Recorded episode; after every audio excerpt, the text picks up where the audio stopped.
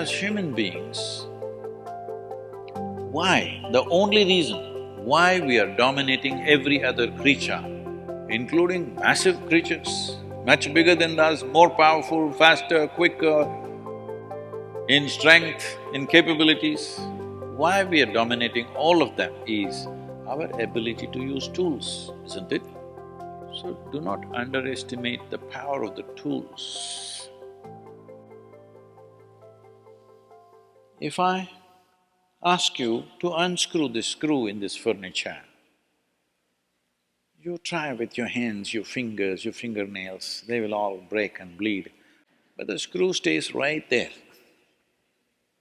I give you a little screwdriver, but you don't know how to use it. You poke it here, poke it here, poke it here, poke it here, no use. Only if you put it right there and use it the way you must use it, suddenly another world, isn't it?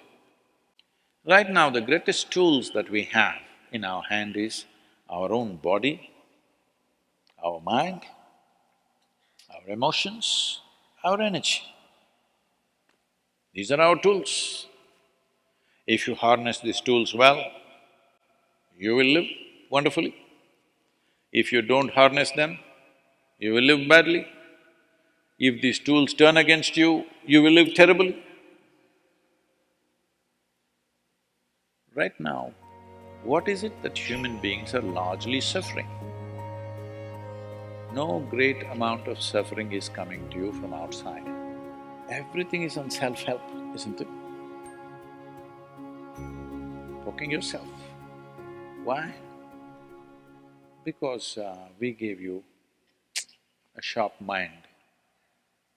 If we had given you the brains of an earthworm, you would also be very peaceful. But to develop this level of cerebral capability took millions of years of evolution to get you here, isn't it?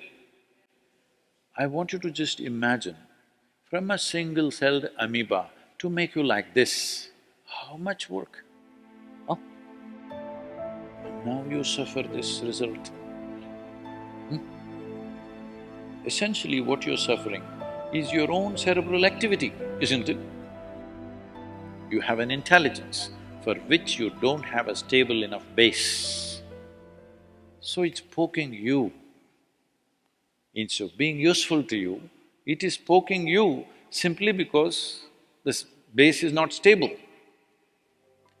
So one thing is to create a stable base so that this intelligence works for you.